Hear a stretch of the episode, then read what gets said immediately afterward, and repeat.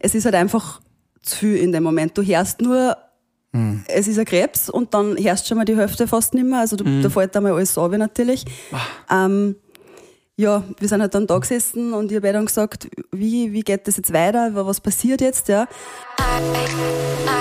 Frühstück mit Bier.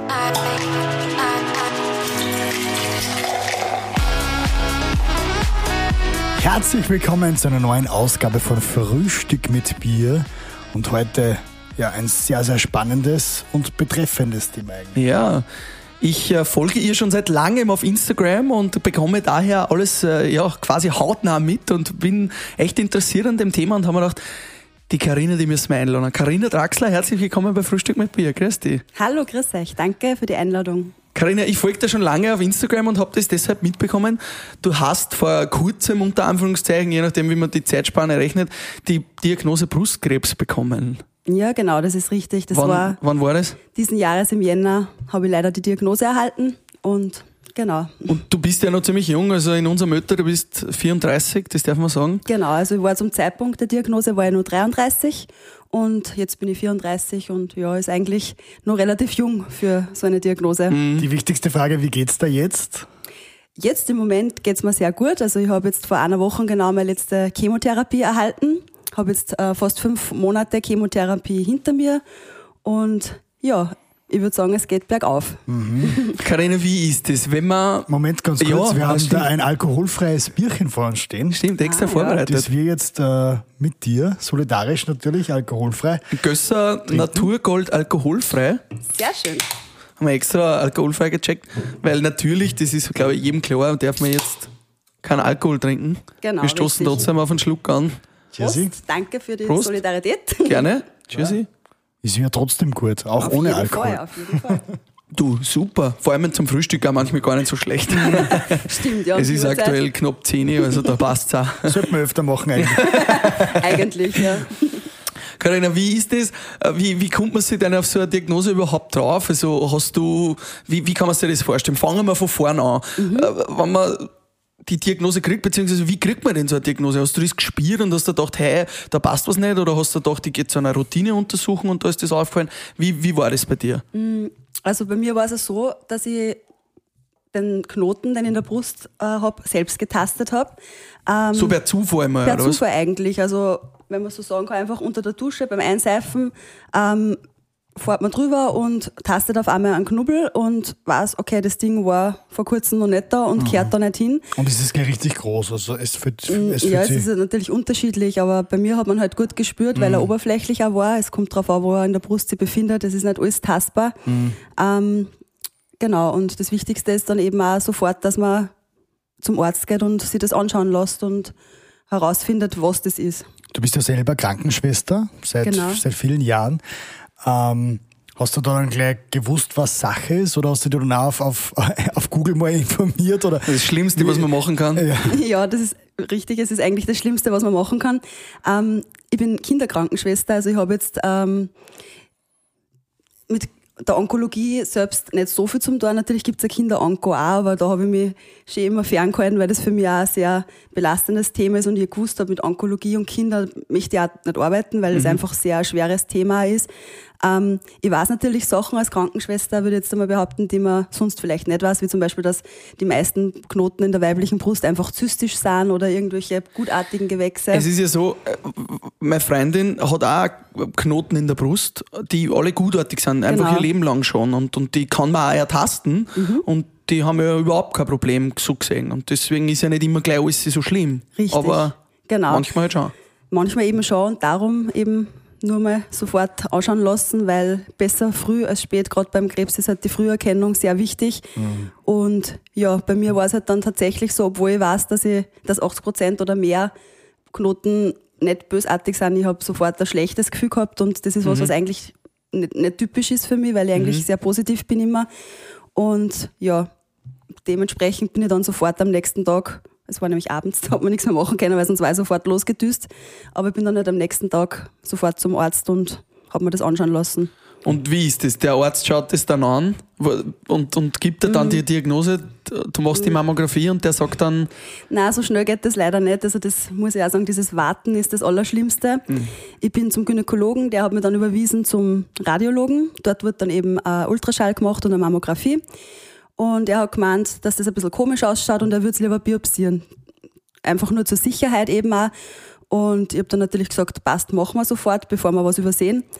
Dann war natürlich Silvester, das war über das neue Jahr. Da habe ich dann eine Woche gewartet auf die Biopsie und dann nur eine Woche, bis du das Ergebnis hast. Und genau, also 14 Tage nachdem ich den Knoten getastet habe, habe ich es dann äh, bestätigt gekriegt, sozusagen, dass das ein Brustkrebs ist, dieser Knoten. 14 Tage voll bangenden Warten oh, ja. über Silvester, über Feiertage, wo man sich entspannen sollte, wo man vorstellen kann. Da, da denkt man wahrscheinlich keinen einzigen Tag nicht an das, oder? Äh, nein, das ist richtig. Also es war immer präsent, das Thema, seit seitdem der Knoten da ist, ist es präsent. Aber ja, so habe ich zumindest zu Silvester noch ein paar Gösserbier trinken können. und ja, genau. Und wie erhält man dann die Diagnose? Also wie passiert das? Der Arzt ruft die an und sagt, kommen Sie vorbei? Oder wie, wie, wie kann man sich den Moment vorstellen, in dem man das erfährt? Ähm, ich habe mit meinem Arzt gesprochen und ich habe zu ihm gesagt, ich möchte keinen Telefonanruf haben, ich möchte einen Termin, da möchte ich hinkommen. Ähm, er hat eh gesagt, ich darf eine Person mitnehmen natürlich, dass ich nicht alleine dann da bin. Und ähm, dann wird drüber gesprochen, weil ich gewusst habe, wenn ich jetzt einen Anruf kriege und er sagt, kommen Sie vorbei oder so, dann höre ich vielleicht was außer und mhm. dann bin ich wieder beunruhigt. Also wir haben das so vereinbart, dass ich hingehe zu einem Termin, wo er gewusst hat, er hat das Ergebnis, bin dort mit meinem Partner hingegangen und habe dann dort ähm, eben den Befund gekriegt von ihm. Da haben wir uns in ein Zimmer gesetzt und er hat uns das gesagt. Ja, und, und dieser Moment, wie er das gesagt hat, hat er dann auch irgendwie, äh, weiß ich nicht, so eine Voraussage getroffen, so und so viel Prozent der Fälle ist passiert das und das. Sie müssen oder? da ja das ehrlich sagen, oder? Also natürlich, wenn ich nachfrage, muss er mal alles sagen und so. Es ist halt einfach zu viel in dem Moment. Du hörst nur, hm. es ist ein Krebs und dann hörst schon mal die Hälfte fast nicht mehr. Also du, hm. da fällt einmal alles ab natürlich.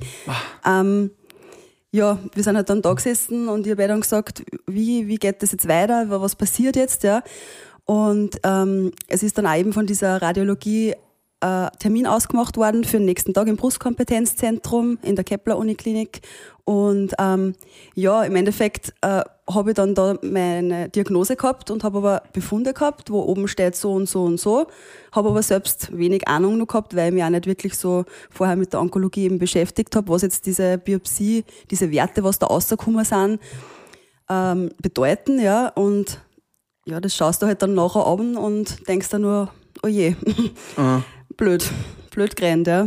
Ja, wie, man, wenn ich so ja, direkt sein darf, beschreib uns nur mal den Moment, wenn du da drin sitzt beim Arzt und die Diagnose kriegst.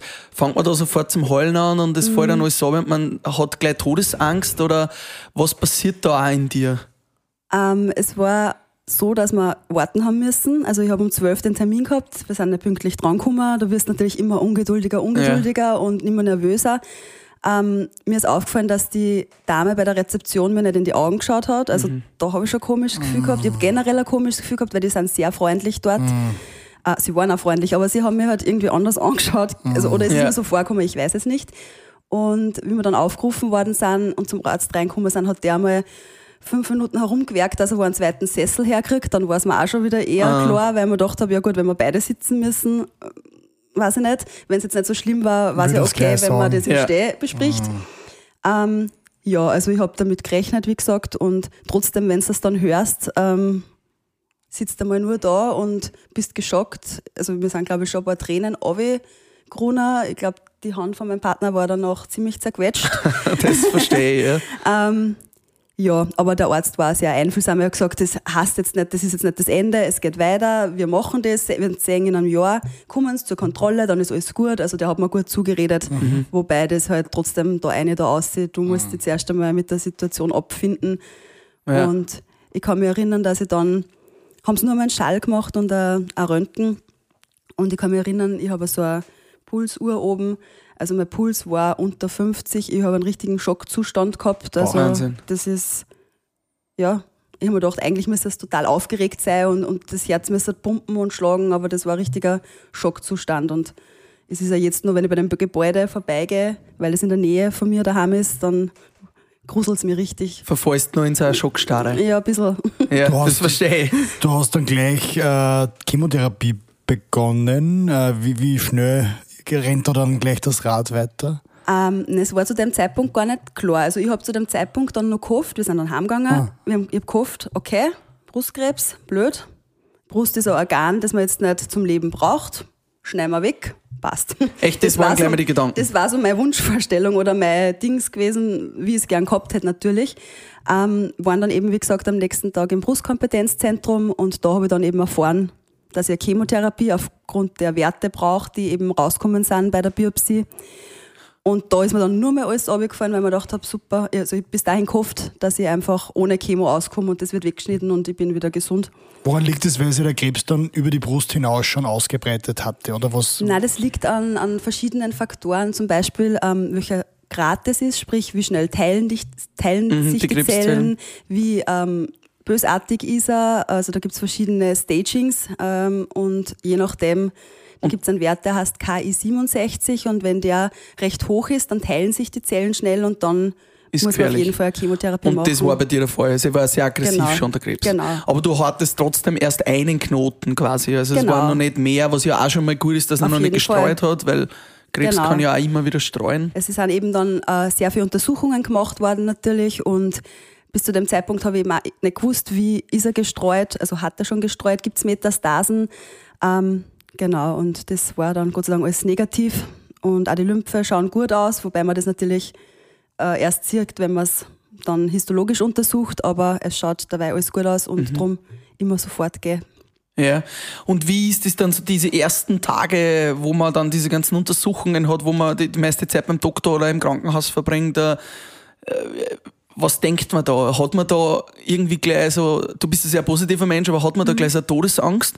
Oder sagt man so, entwickelt man gerade in den ersten Tagen so einen Kämpferwillen, dass man sagt, das schaffe ich? Oder wie, wie geht's da da? Oder was machst du da für Gefühlswelten durch? Boah, das ist ein ständiges Auf und Ab, würde ich jetzt einmal sagen. Ähm, Todesangst, ich weiß nicht, so richtig Todesangst habe ich nicht gehabt. Ich war halt komplett überfordert. Das Gute war, dass ich eben, wie gesagt, ich bin Krankenschwester, ich weiß über Abläufe im Krankenhaus Bescheid, ich weiß, was ein Portercut ist, äh, über den Medikamente verabreicht werden können. Ich kenne mich ein bisschen aus, äh, wie die Abläufe im Hintergrund sind und das hat mir halt schon sehr geholfen. Ähm, trotzdem, es ist einfach alles viel zu viel. Ein PET-CT, da ein CT, da ein MR und der Kämpferwille war immer da. Natürlich bist du verzweifelt und es wird sich einmal komplett den Boden unter den Füßen weg, aber der Kämpferwille so richtig war dann da, wie ich gehört habe, dass ich keine Metastasen habe und ähm, die Lymphe gut ausschauen und das hoffentlich rein ähm, auf diesen einen Knoten Wenn man da quasi auch und dann dann- den, den Endgegner, den Endboss da stehen hat und Genau. man weiß, gegen den kämpft Du man weißt, jetzt. was ist Sache. Also diese Ungewissheit ist das Allerschlimmste. Das, ist, das kann man sich nicht vorstellen. Das ist einfach so, ja, du schwebst in der Luft und weißt nicht, wann du runterfällst, so in die Richtung. Diese Chemotherapie, das ist ja so ein, ein Schreckenswort für viele. Wie kann man sich denn diese Therapie jetzt konkret vorstellen? Ähm, Was ist denn das eigentlich genau oder wie läuft denn das ab? Ja, Chemotherapie, das sind Medikamente, Zytostatika, die verabreicht werden, die ähm, schnell teilende Zellen töten. Der Körper besteht unter anderem aus schnell teilenden Zellen, wie zum Beispiel Haare sind schnell teilende Zellen oder die von der Haut, Hautzellen. Und dadurch wird, wenn du diese Medikamente bekommst, die eigenen guten Körperzellen werden mit geschädigt. Genau. Jetzt mal kurz zur Erklärung. Und Also der, der Körper unterscheidet nicht zwischen gute und Genau. schlechte schnell teilende Zellen, sondern einfach alle schnell teilenden Zellen. Leider, ja, genau. Und man kennt es natürlich aus den Filmen so, ah, Chemopatient, ähm, ganz dünn, keine Haar und immer schlecht, immer übel, immer am Übergeben, liegt nur herum. Und so hat mir das ehrlich gesagt auch vorgestellt, weil ich ja keine Bekannten oder Verwandten habe, Gott sei Dank, die jetzt mit dem Thema in Berührung gekommen sind schon. Aber es ist nicht so. Also ich habe mich so gefürchtet vor meiner ersten Chemotherapie, aber ich muss sagen, ich habe es halbwegs gut vertragen. Es ist natürlich, je länger das die Chemo dauert, desto anstrengender wird es auch, weil der Körper eben auch geschwächter ist. Aber es gibt extrem viele Medikamente, die diese Nebenwirkungen bekämpfen, wie Übelkeit oder so. Und die muss man halt nehmen. Also es ist okay, ich war wandern, ich war spazieren. Es ist nicht jeder Tag gleich, ja. ich war baden, aber man muss ja das Beste draus machen. Also wenn ich dann nur eine Stunde ausgehe am Tag statt sechs, dann gehe ich halt auch nicht aus und die genieße ich dann doppelt. Ja, mhm. aber es ist nicht so, dass du nur herumliegst und Wie lange dauert so eine Chemo? Also von der Zeit her? Das ist ganz unterschiedlich. Also Brustkrebs ist ja auch nicht Brustkrebs, da gibt es verschiedene Arten von Brustkrebs und dementsprechend ist die Therapie anders. Meine hat jetzt ähm, ja, viereinhalb oder fünf Monate dauert, ungefähr, fast fünf Monate. Aber das ist von Patient zu Patient unterschiedlich, je nach und da kriegt man einmal in der Woche eine Infusion, oder? Das ist auch unterschiedlich. Also wöchentliche Gaben gibt es, zweiwöchentliche oder dreiwöchentliche. Es kommt auf das Alter des Patienten auch drauf mhm. an, wie viel vertragt er, wie viel kann man zumuten dem Körper. Genau. Und du beobachtest ja dann irgendwie auch deinen Körper, gerade bei den Haare ist es wahrscheinlich am offensichtlichsten, mhm. wie er sich durch die Chemotherapie verändert. Hast du jetzt auch eine ja. Perücke auf? Genau, ich habe jetzt eine Perücke auf. Also ich gehe auch ohne Perücke raus. Ähm, heute ist es ein bisschen frisch. Haben wir gedacht, heute ist wieder mal ein guter Zeitpunkt, um eine aufzusetzen, nachdem ich es jetzt länger nicht aufgehabt habe, weil es so mhm. heiß war. Äh, ja. Aber ist, ist das dann irgendwas, was jetzt ein bisschen normal wird nach einer Zeit, wo du denkst, hey cool, jetzt okay, dann setzt du eine andere Perücke auf? Ich habe das generell immer schon gern wegen, dass ich meine Haare verändert. Also jeder, der mich kennt, weiß, ich habe es ganz kurz angeschaut gehabt auf der Seite, Undercut, Sidecut, ganz lang, Extensions, alles mögliche schon.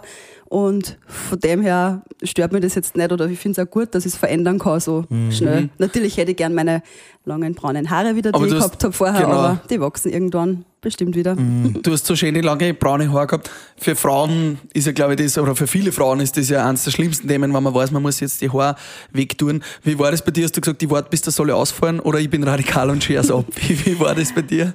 Ähm, ja, also es war eigentlich so, dass ich äh, gesagt habe, ich lasse natürlich, solange es geht, mhm. weil warum soll ich es vorher weg tun?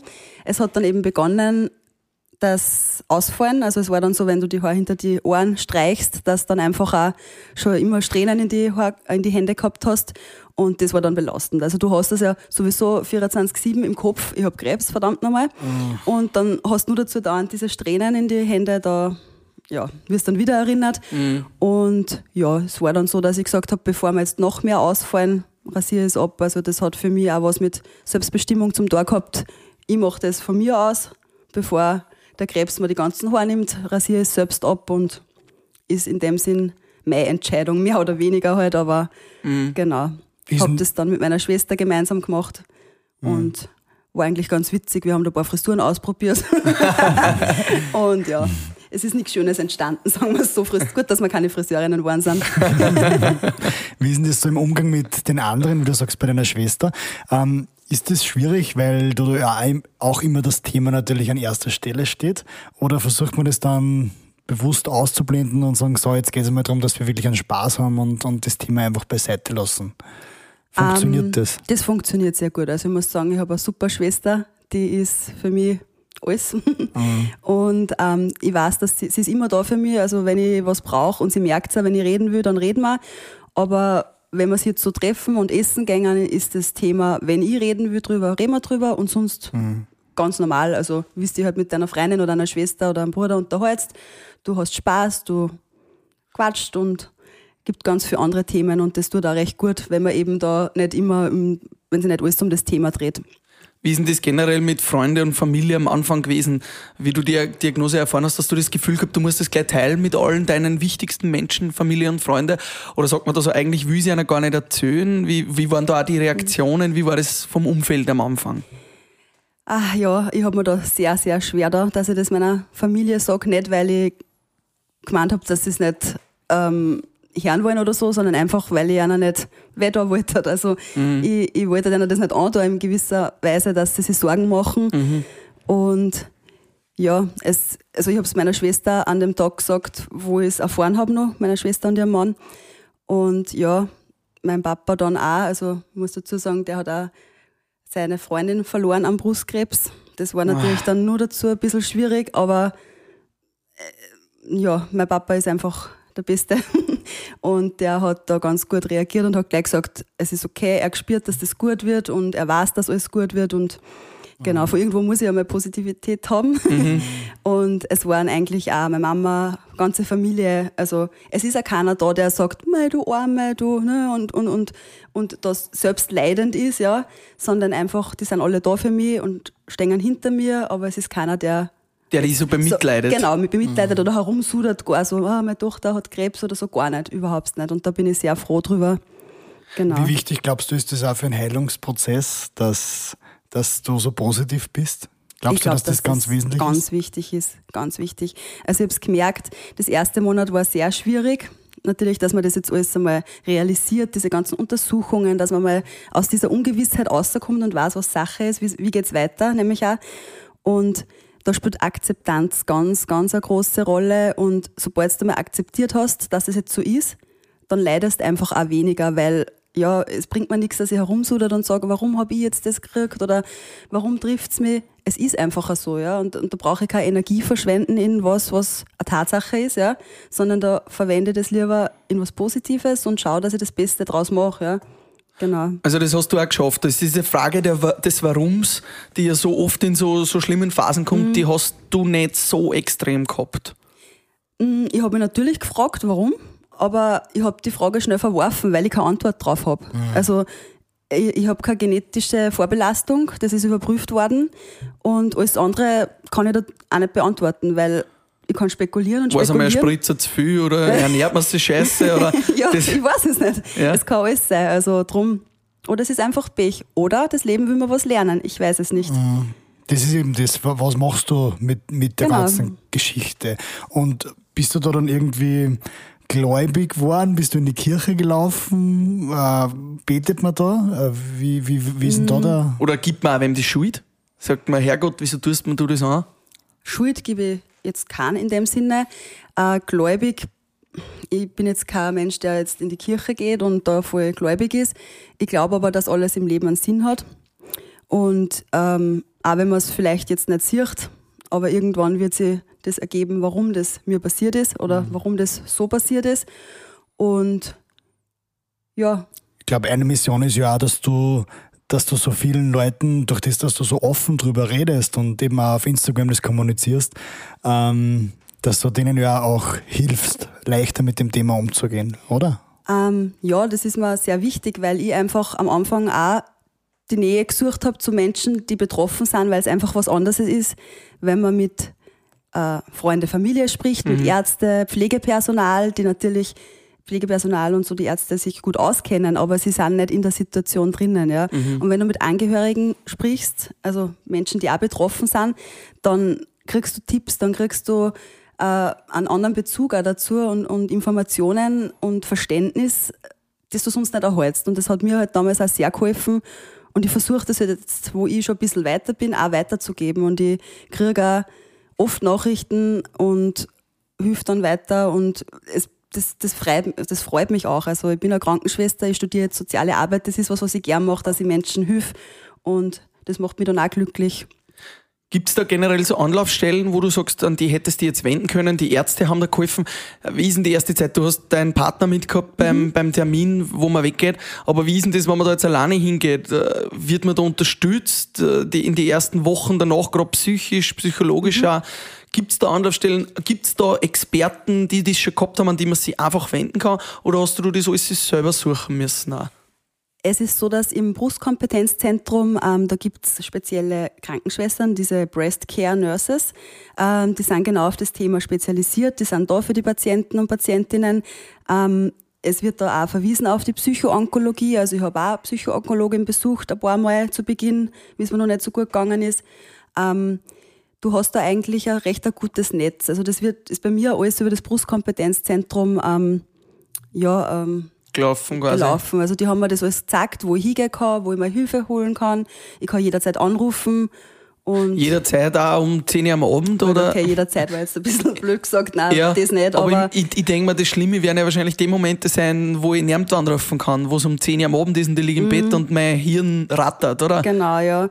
Das ist natürlich, ja, da musst du natürlich dann auf Familie oder Freunde zurückgreifen. Ich weiß nicht, es gibt, vielleicht gibt's ähm, Hotlines, wo man anrufen kann, die auf das spezialisiert sind. Oder generell Hotlines gibt's ja, wo man rund um die Uhr anrufen kann, wenn man Hilfe braucht. Rad auf Draht. Zum Beispiel, genau. Ähm, ja, Aber lest man da quasi das Internet aus und, und weiß dann irgendwann einmal alle Prozentzahlen, wie oft es gut geht und Also das ist, glaube ich, ganz unterschiedlich. Ich bin ein Mensch, ich will alles wissen, weil das mir dann Sicherheit vermittelt und Sicherheit ähm, gibt mir ein gutes Gefühl und dann fühle ich mich einfach besser. Also ich habe das halbe Internet, würde ich jetzt mal sagen, ausgelesen. Und es gibt auch von der Krebshilfe äh, ganz gute äh, Broschüren, die kann man sich gratis heimschicken lassen äh, bezüglich jedem Thema, so Angehörige oder das Thema Sexualität auch oder das Thema ja, generell Brustkrebs, was ist das, welche Therapien gibt es, also da gibt es Unmengen an Informationen, die man sich gratis ähm, zu sich nach Hause schicken lassen kann und da habe ich so auch circa jedes Heft gelesen und ja, es ist halt einfach, je mehr ich weiß, desto sicherer fühle ich mich, das bin ich. Es gibt aber auch andere Menschen, mit denen ich gesprochen habe, die sagen, ich will gar nicht wissen, was da passieren konnte, weil das möchte ich mir gar nicht vorstellen und bei mir ist es halt so, dass mir denke, okay, wenn das passieren würde, wovon ich nicht ausgehe, dann weiß ich zumindest vorher schon Bescheid und falle dann nicht wieder in so ein Loch, wie es am Anfang war. Du hast ja die Chemotherapie, kann man sagen, erfolgreich jetzt absolviert. Also es ist, hat bei dir Anklang gefunden, oder?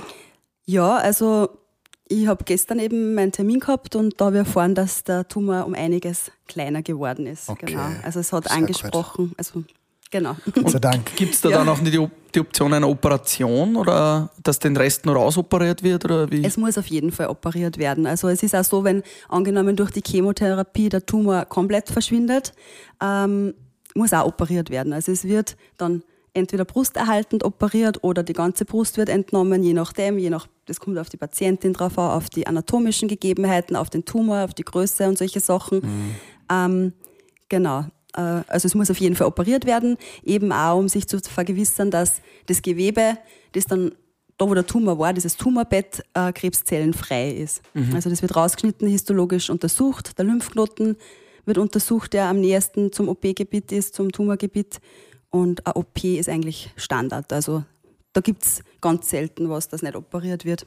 Hast du dich da auch mit alternativen ähm, Heilungs-, Behandlungsmethoden auseinandergesetzt? Du als Krankenschwester bist natürlich sehr, sehr close an dem medizinischen Bereich, aber hast du da einmal überlegt, dass du zum Beispiel einfach jetzt anders ernährst, ähm, irgendwelche, was auch immer, Rituale machst? Oder zu- zu Personen gehen? Schamanen, Heilern, was auch immer? Ähm, ja, also wie du sagst, ich bin, ich vertraue auf die Schulmedizin auf jeden Fall. Ähm, es ist ein bisschen schwierig. Ich habe versucht, mit äh, meinen Ärzten auch zu reden über Alternativen. Die sind natürlich auch sehr auf die Schulmedizin bezogen. Und ähm, ja, gesund ernährt habe ich mich immer eigentlich schon. Sport habe ich auch immer schon gemacht. Also ich habe jetzt nicht irgendwie einen Schamanen oder irgendeinen Heiler oder sonstige Sachen aufgesucht, sondern einfach mich weiter gesund ernährt und auf mich geschaut und habe aber eigentlich keine Alternativen sonst gemacht, nein. Weil es ja schwierig ist. Es ist ähm, zum Beispiel mit Vitamin C, die Ärzte sagen, du musst aufpassen wegen Wechselwirkungen, dass die Chemo, da wissen sie nicht genau, wie reagiert das. Der nächste sagt dann aber, "Ma, ho hohe Vitamin C-Infusionen waren so super für den Körper, wenn du so viele Medikamente kriegst. Also man weiß nicht recht, auf was man dann horchen soll. Und ja, ich habe halt dann einfach auf meine Ärzte gehorcht. Also man muss sich quasi für eine Richtung entscheiden. Ich weiß nicht, ob man sich für eine Richtung entscheiden muss, aber in dem Fall vielleicht schon. Es gibt natürlich Alternativen wie Akupunktur oder solche Sachen, wobei das halt vielleicht auch nur die Nebenwirkungen bekämpft. Ich habe mich nicht viel damit auseinandergesetzt, dass weil es mir gut gegangen ist. Dass du jetzt sagst, du gehst zu so einem Schamanen, der dann sagt, äh, ich gebe dir fünf Globulis am Tag und die helfen und lasse das andere weg, das ist dir nie in den Sinn gekommen. Auf keinen Fall, weil ich nicht glaube, dass Krebs ohne Medizin heilbar ist. Außer es ist jetzt äh, Spontanremission, warum auch immer solche Wunder passieren manchmal.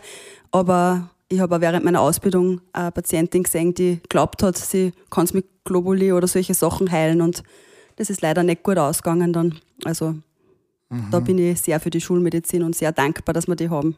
Und hast du da in, bei deinen Recherchen im Internet, ich meine, da wird ja auch ein großer Teil in diese alternative Richtung gegangen sein, hast du das dann einfach äh, mehr oder weniger ignoriert oder hast du das schon überlegt, ein bisschen in die Richtung zu gehen? Oder? Ähm, ich habe in die Richtung eigentlich gar nicht so stark recherchiert. Ich habe eher nach Fakten gesucht und nach, Mhm. nach äh, Vorgehensweisen und, und ja, Zahlen. Das hat mich halt eher interessiert. Genau. Zahlen hören wir auch im Hintergrund. Jetzt kommt der Frühstück mit Bier, Bierwagen. Der Frühstück mit Bier. Bierwagen. Der bringt frisches, alkoholfreies Gösserbier. Cheers. Cheers. Cheers, stoßen wir mal an. Gösser Naturgold, alkoholfrei. Hm. Passt gut eigentlich. Schmeckt wie normales Bier, ist echt lecker. Kühl, Erfrischend. super. Und wenn der Bierwagen kommt, dann reden wir immer so ein bisschen über Jugendsünden, Rauschgeschichten, lustigere äh, Zeiten deines Lebens. Oder auch äh, lustige Zeiten während der Chemotherapie oder während den letzten Monaten seit Jänner. Ist da mal irgendwas passiert, wo du sagst, das ist zum Lachen und da haben wir wirklich eine Garde gehabt? Oder es war peinlich für die? Ähm, puh, das ist eine gute Frage. Also so, ich habe eigentlich jeden Tag was zum Lachen, aber es, es gibt jetzt nichts Spezielles, das mir einfällt. Ähm, ja, Jugendsünden auch, ja, gibt sicher einige. aber ja, nein, ich war halt immer so ein Mensch, der sich recht schwer tut beim Heimgehen, beim Fortgehen. also ich bin so ein richtiger, sagen wir mal, Sitzenbleiber. Komisch, dass du genau gegenüber von Karl Ja, ich wollte gerade sagen, eine gewisse Ähnlichkeit ist erkennbar. Ach so ist das, okay. Nein, ähm, ja, vielleicht kann ich ja den Podcast jetzt nutzen, dass ich mich entschuldige bei allen Menschen, die ich damit auf die Nerven gegangen bin. Und das ist so, glaube ich, circa jeder, der mich kennt. äh, ja, es tut mir leid. Also du hast schon gern mal Party gemacht da. Ja, auf jeden Fall. Also es ist schon oft wild hergegangen früher. Freust du dich schon wieder auf den Moment, wo du das erste Mal ja, dir richtig gehen lassen kannst? Ja, ich freue mich schon wieder auf ein Bier, das nicht alkoholfrei ist, obwohl mir das auch sehr gut schmeckt, muss ich sagen. Genau, nein, ich freue mich schon wieder, wenn, wenn ich mal wieder Party machen kann. Aber Alkohol ist jetzt quasi während der Chemotherapie überhaupt kein Thema. Wir haben da vorhin auch ein Wasser mit Zitrone angeboten. Du hast du gesagt, eben Vitamin C, Zitrone eher nicht. Das heißt, du trinkst jetzt nur Wasser im Moment oder wie ernährst du dich auch? Muss man auf gewisse Sachen aufpassen, was man essen darf? Also von der Ernährung her habe ich eigentlich nichts verändert. Ähm, ich esse viel Gemüse und Salat, ich esse aber auch Fleisch, also ich bin jetzt nicht Veganer oder Vegetarier. Vegetarier. Ähm, ich würde sagen, ich ernähre mich ausgewogen, normal. Ähm, trinken tue ich generell meistens eigentlich Wasser, also ich trinke sehr viel Wasser am Tag, ab und zu einen Saft. ähm, genau, ich habe früher sehr viel Red Bull getrunken. Ich habe es geliebt, das habe ich aufgehört. Äh, ab und zu mal Fanta, aber so Alkohol habe ich jetzt eigentlich äh, relativ verzichtet. Also ich habe am Anfang, wie es mir nur ganz gut gegangen ist, ab und zu mal ein Bier getrunken, aber wenn es einem dann nicht so gut geht, dann schmeckt es einem auch nicht so wirklich. Der Körper gibt dir da schon auch Signale, was jetzt Genau. gut und was nicht gut ist für dich. Ja. Ähm, weil du vorher auch darüber gesprochen hast, du warst vorher schon in einer Beziehung, oder? Also bevor, bevor Mhm. Wie du die Diagnose bekommen hab. Wie du die Diag- Ja. Diagnose bekommen hast. Ähm, wie hat sich die Beziehung in dieser Zeit jetzt verändert? Ist das wahrscheinlich unglaublich viel tiefer geworden, kann ich mir vorstellen? Natürlich sehr anstrengend manchmal, aber auf der anderen Seite wächst man wahrscheinlich auch voll zusammen, oder? Ähm, ich muss sagen, ich habe so ziemlich den allerbesten Freund, den man sich wünschen kann. Schön. Ähm, wir haben sie zum Zeitpunkt der Diagnose noch nicht lang kennt. Also das kommt nur dazu. Wir sind jetzt dieses Monat ein Jahr zusammen und die Diagnose Okay. ist trotzdem ein halbes Jahr jetzt schon aus. Und ja, er ist einfach, er unterstützt mich, er ist da für mich. Ich habe keine Worte, er ist einfach ein super Mensch und natürlich ist äh, alles viel äh, intensiver geworden und man lernt sie natürlich in der Zeit auch noch kennen. Also nach einem halben Jahr kennt man sie noch gar nicht so gut, würde ich jetzt mal sagen. Und ja, na also ich glaube, wenn man nach so einer kurzen Zeit dann das durchmacht auch noch, dann schweißt das extrem zusammen und ja, ich bin einfach heilfroh, dass ich diesen tollen Menschen in meinem Leben habe. Super. Und wie schaut so jetzt dein Alltag aus, wenn man die Diagnose Krebs bekommt? Äh, sagt man dann, hört man sofort auf zum Arbeiten und, und steigt dann erst danach wieder ins Berufsleben ein? Wie war das bei dir? Bist du jetzt hauptberuflich Krebspatientin oder wie kann man sich denn das vorstellen? Ähm, es ist so, dass ich, äh, ich bin ja Krankenschwester, aber ich arbeite acht Stunden in der Woche. Ich tue hauptberuflich studieren, also ich studiere soziale Arbeit. Ähm, aufgrund von Corona habe ich eben mich krank gemeldet, bin nicht mehr ins Krankenhaus rein, weil ich eben auch Angst gehabt habe, dass ich mich anstecke und dann die Chemo sich verschiebt oder ich womöglich eine extreme Corona-Erkrankung dadurch habe, weil das Immunsystem so geschwächt ist. Aber ich habe weiter studiert, das war mein Glück, da war Corona gut, also ich habe das alles online machen können. Ähm, habe das vierte Semester abgeschlossen während der Chemotherapie auch, wo ich sehr froh drüber bin, weil es mich einfach auch trotzdem gefordert hat, geistig, dass ich nicht einfach nur herumliege, blöd jetzt, um das so zu sagen. Und es hat mir eine gewisse Stabilität und Normalität erhalten einfach. Ähm, dieser Austausch mit meinen Studienkollegen und auch die Aufgaben, die zu machen waren, die Prüfungen zum Lernen. Es war nicht einfach, weil einfach durch die Chemo und Medikamente bist oft müde. Das Gehirn funktioniert nicht so, wie es sollte. Aber es, ich habe es durchgezogen, bin ich stolz drauf und auch froh eben, dass ich da diese Normalität für mich erhalten habe können. Das hat mir viel geholfen. Und dann geht es aber schon wieder zurück ins Arbeitsleben, wenn es da besser geht. Das ist schon der Plan. Auf auch. jeden Fall. Also ich werde dann Reha machen, auf die freue mich auch schon. Und das war der Plan und dann hoffentlich bald wieder arbeiten. Mir macht meine Arbeit Spaß, ich freue mich drauf. Kriegt man da eigentlich irgendeinen Zuschuss, damit man das finanziell äh, überlebt oder durchstehen kann? Ähm, da hat auch die Krebshilfe so Informationen, da kann man sich äh, informieren eben über verschiedene Zuschüsse, wenn man in einer Lage ist, wo man es sich vielleicht nicht leisten kann. Es ist nämlich auch wirklich oft nicht billig, viel Medikamente und viel Sachen, die zum Zahlen sind. Aber die ähm, musst du selber zahlen oder zumindest die Selbstbehalte und so. Genau, oder? ja, voll. Also es gibt ja Möglichkeiten, dass dann auch das bei der Steuer absetzt und so Geschichten. Ich bin da jetzt kein Profi dafür, aber es gibt Möglichkeiten, dass man sich da Unterstützung hilft und da würde ich mich an die Krebshilfe wenden, weil die haben da gute Auskunft. Mhm. Mhm steigt da dann auch irgendwie das Bewusstsein für so Organisationen wie die Krebshilfe? Weil die haben ja jetzt von uns 30-Jährigen, die haben wir wahrscheinlich nicht so am Schirm. Wir mhm. machen öfter Spendenaktionen für Kindertraum und so Geschichten, aber dass man eigentlich die Krebshilfe unterstützen könnte, die haben wir nicht wirklich am Schirm. Ist das bei dir jetzt mehr geworden? Sagst du, hey Leute, die Organisation erhält sich von Spenden, helft mit, dass das besser wird? Ist da Bewusstsein entstanden? Auf jeden Fall. Also das sind, eh wie du sagst, Sachen, über die denkt man einfach als junger Mensch, sage ich jetzt einmal, nicht wirklich nach. Also das ist ja das Gleiche wie, wie so solche Einrichtungen für ältere Menschen, die einfach jetzt Pensionisten oder so unterstützen. Ja.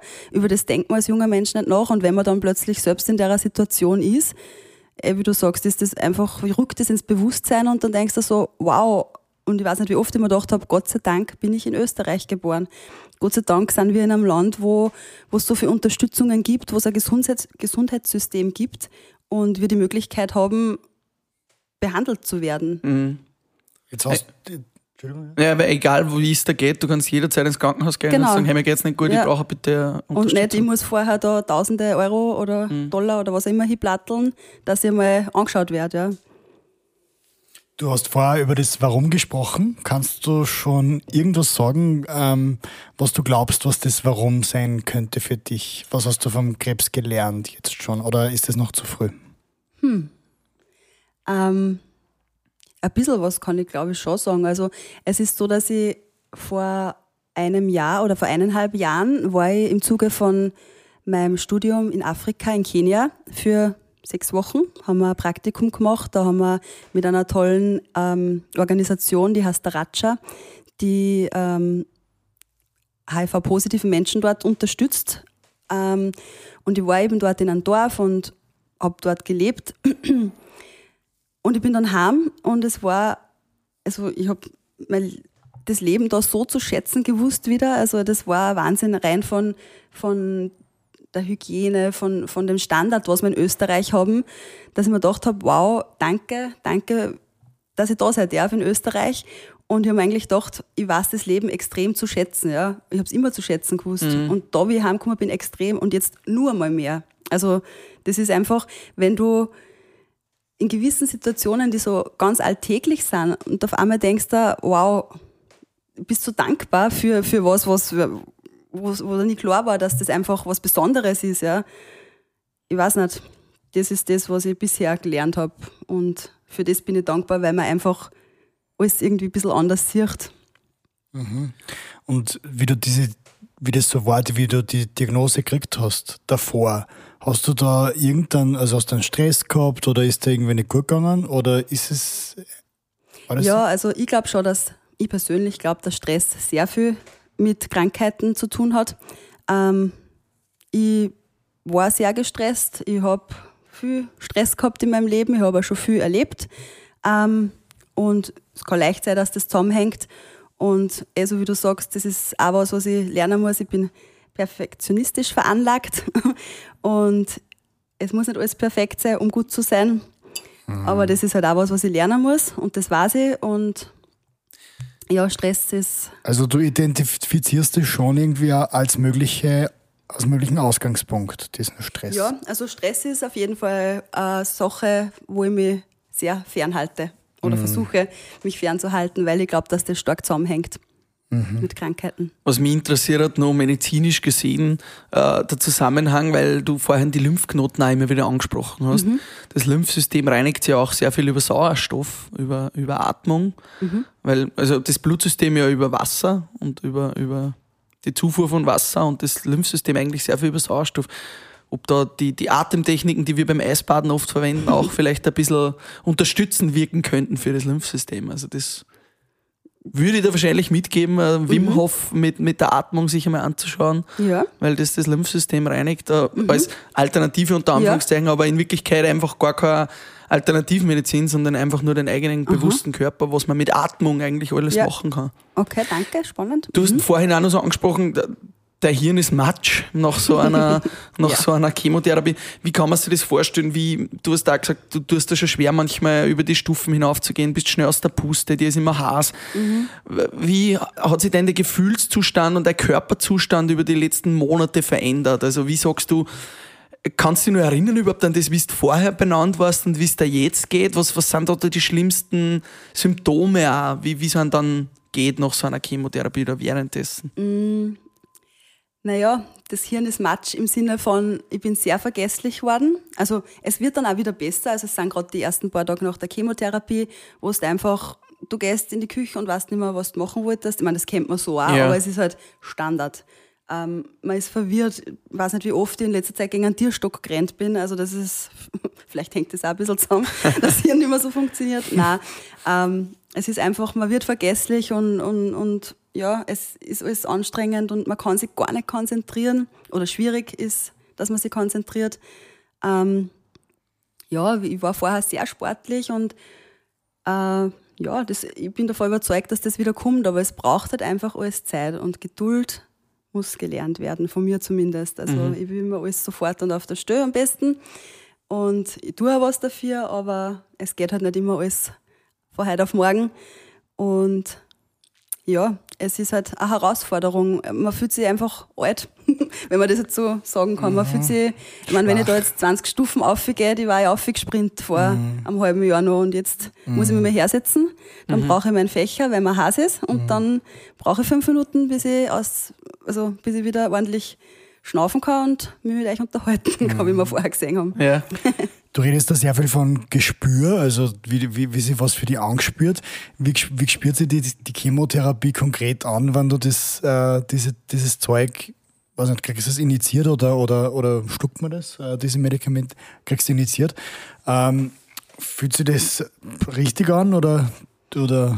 Mm, man merkt es gar nicht. Also Während ich die Medikamente kriege, bin ich müde, weil ich kriege davor Antihistamin oder Cortison. Also du kriegst Begleitmedikamente, die kriegst du präventiv, damit du einfach auch von den Nebenwirkungen mehr verschont bleibst. Ähm, du bist halt einfach müde und erledigt. Das ist mhm. ja Dauerzustand. Standard. Dauerzustand. Ja, Dauer für ein paar Tage halt einfach. Und du gehst dann heim nach der Chemotherapie. Also man kann es ambulant machen, aber auch stationär, wenn man das gerne möchte. Steht einem zu und du gehst dann nach Hause, schlafst einmal den ganzen Tag, weil du müde bist von den mhm. Medikamenten. Nächster Tag geht dann so. Und dann fängt es halt an, dass du die Nebenwirkungen, das, das ist dann meistens ein bisschen verzögert, beziehungsweise hast dann auch ähm, das Cortison, was ich jetzt begleitend genommen habe. Das ist irgendwie, bist du müde, aber du bist so restless, du bist halt einfach komplett auftrat und munter und hm. Ding, bist aber hundsmiert eigentlich und möchtest schlafen, aber nicht möglich. Mhm. Also das ist halt einfach, du wachst oft auf in der Nacht. Ja, durchschlafen mhm. ist ein wäre ein Traum, aber kommt bestimmt auch wieder. Das heißt, du lernst deinen Körper wirklich auch ein bisschen von einer anderen Seite kennen. Ja. Du sagst, hey, warte mal, solche Gefühle, solche Zustände, das habe ich vorher noch nie gekannt. Und, genau. und, und sieht man dann den Krebs auch so als, als Fremdkörper, also so im Körper drinnen, dass man sagt, ich will, dass das Ding weg ist, schneidest das. Ich will, weißt du, was ich meine? Ja, so wie wenn du einen Skifahren einziehst, dass du sagst, ah, tu Ja, das ich Ding weiß, was weg. du meinst. Es gibt ja die verschiedenen Möglichkeiten. Also, dass du vorher Chemotherapie machst und dann die Operation oder du machst zuerst die Operation und dann die Chemotherapie. Das liegt jetzt im Ermessen der Ärzte, die entscheiden das, auch je nachdem, was für Tumor das ist und so weiter und so fort. Aber ich habe mir dann schon oft gedacht, so, war es besser gewesen oder fühle ich mich besser, wenn ich vorher weggeschnitten hätte? Aber irgendwie, ich weiß, dass er da ist, aber ich, ich, ich kann jetzt nicht sagen, er stört mich nicht, aber ich, ich fühle jetzt nicht als Fremdkörper. Ja? Also ich, ich spüre ihn ja eigentlich gar nicht. Ich habe ja nie Schmerzen gehabt, vorher auch nicht. Ähm, und mittlerweile ist er auch nicht mehr tastbar, Gott sei Dank. Oder fast nicht mehr, weil er eben so viel kleiner geworden ist. Trotzdem bin ich froh, wenn ich in einem Monat operiert werde und weiß, jetzt ist er weggeschnitten. Ja? Also Was würdest du jetzt äh, Menschen raten, auch jungen Menschen oder ganz egal was für Eltern eigentlich, die jetzt äh, die sich nicht gut fühlen oder so irgendwie eine Diagnose vielleicht schon bekommen haben, jetzt gerade am Anfang? Was sind so deine, jetzt äh, noch als, als, als Patientin, die noch mittendrin ist, was würdest du sagen, was ist in der ersten Phase, die erst, das erste Monat ganz wichtig? Was, um, um was geht's? Was sind die wichtigsten Punkte? die wichtigsten Punkte. Mm, Auch Dass man- psychisch gesehen vielleicht. Auch, auch. ja, dass man sich Hilfe holt, dass man drüber spricht, das ist für mich das Richtige. Ja, es ist ja eben, wie Klar. gesagt, nicht jeder Mensch gleich. Es gibt da Menschen, die, die wollen gar nicht, dass, dass irgendwer davon weiß und die tragen Perücken und, und, und, und geben sich nicht zu erkennen als Krebspatient, sage ich jetzt einmal, weil sie sich entweder schämen oder weil sie halt einfach nicht, wiss, nicht wollen, dass das wer weiß. Ja. Für mich war es das Richtige, dass ich mit meiner Familie sprich, dass ich weiß, ich habe Unterstützung, dass ich weiß, woran oder wohin kann ich mich wenden, wenn ich Hilfe brauche. Ähm, ja, und einfach geduldig sein. Geduldig sein mit sich selber. Ähm, ja, und Akzeptanz. Akzeptanz, das, aber das dauert. Das ist was, was man einfach, ja, da muss man sich selber Zeit geben und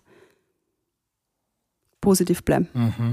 Hast du die, weil du gesagt hast, Stress könnte eine mögliche Mhm. Ursache sein, hast du irgendwas getan, um diesen Stress in deinem Leben auch bewu bewusst zu reduzieren? Oder? Ja, das habe ich aber schon da, schon vor ein paar Jahren. Ja.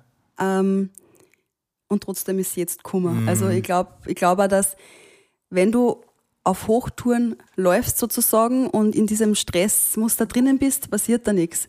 Wenn du das dann aber vielleicht weggibst und der Körper oder der Geist oder was auch immer kommt wieder zur Ruhe, Ja. dann äh, fällt das alles ab und dann kommt das raus, was kennt man du beim- gemacht hast damit. man oft, oder wenn man auf Urlaub fährt auf einmal Ja. oder was auch immer. Wird Ja. man Genau. krank, das kennt man Genau. oft, wenn man Ja. viel Stress gehabt hat und dann fährt man, nimmt man sich zwei Wochen Urlaub, dann ist man auch nicht so krank. Genau. Das und ich kennen glaub, wahrscheinlich dass viel. das bei mir auch so war. Und jetzt ist es soweit. Jetzt ist mir eben mit meinem Partner überhaupt in meinem Leben sehr gut gegangen. Oder es geht mir gut, ja. Ähm, und dann ist das rausgekommen und das beseitigen wir jetzt und dann geht's gut weiter. Jawohl. Super. der Plan. Carina, du äh, hältst deine Community auf Instagram auch immer wieder auf Ra äh, Trab und, und, und informierst. Magst du das sagen? Da sollen da die Leute folgen, damit sie das noch. Ja, sehr gerne. Carina Traxler? Genau. Also, Finden sie dich? Also du hast ja Carina TRXLR. Also genau. Traxler ohne Carina A. unterstrich TRXLR.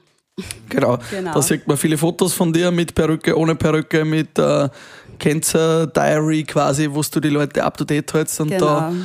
erfahren wir dann hoffentlich in den nächsten Wochen, Monaten, dass der Krebs weg ist und äh, dass du wieder gesund bist. Das wäre schön, genau. Darauf arbeite ich hin. Und dann trinken wir das erste Bier in der Sandburg gemeinsam. Das hört sich gut an. Da bin ich dabei. Super. Super, Karina, vielen Dank. Ähm, zum Abschluss von Frühstück mit Bier haben wir noch immer diesen unseren Bier-Rap, wo wir da ganz kurze Fragen stellen und du sagst ganz kurze Antworten. Bier Word Rap. Da möchte ich unbedingt noch hin. Hawaii. Mm. Einfach weil es schön ist dort. Und es gibt auch Bier dort. Ah, optimal. Eigene Erfahrung sagen. Sehr gut. Ähm, Liebe ist für mich Verbundenheit und Vertrauen. Das habe ich in den letzten sechs Monaten am öftesten gemacht. Wow, das ist eine gute Frage. Wahrscheinlich. geschlafen. ja, das kommt, ich habe vorher auch schon gern geschlafen, aber ja, geschlafen ist eine gute Antwort. Hast du auch viel gefernseht oder genetflixt? Ja, ja, Playstation gespielt. Playstation ja, gespielt. Das, ja, das passt ganz gut. Cool, Mhm, okay. Ja. Was, ist, was war so deine Lieblingsserie jetzt? Oder? Serie. Ähm, pf, ich habe so viel geschaut. Ähm, Gibt es eigentlich keine, die ich am liebsten mag. Also Lieblings-Playstation-Spiel jetzt? Was spielst du? Last of Us. Ja, da bist, Lifestyle, da ja. bist du bei uns richtig. Sehr gut. genau. Ähm, Angst habe ich vor. Ungewissheit. Und in einem Jahr werde ich wo sein?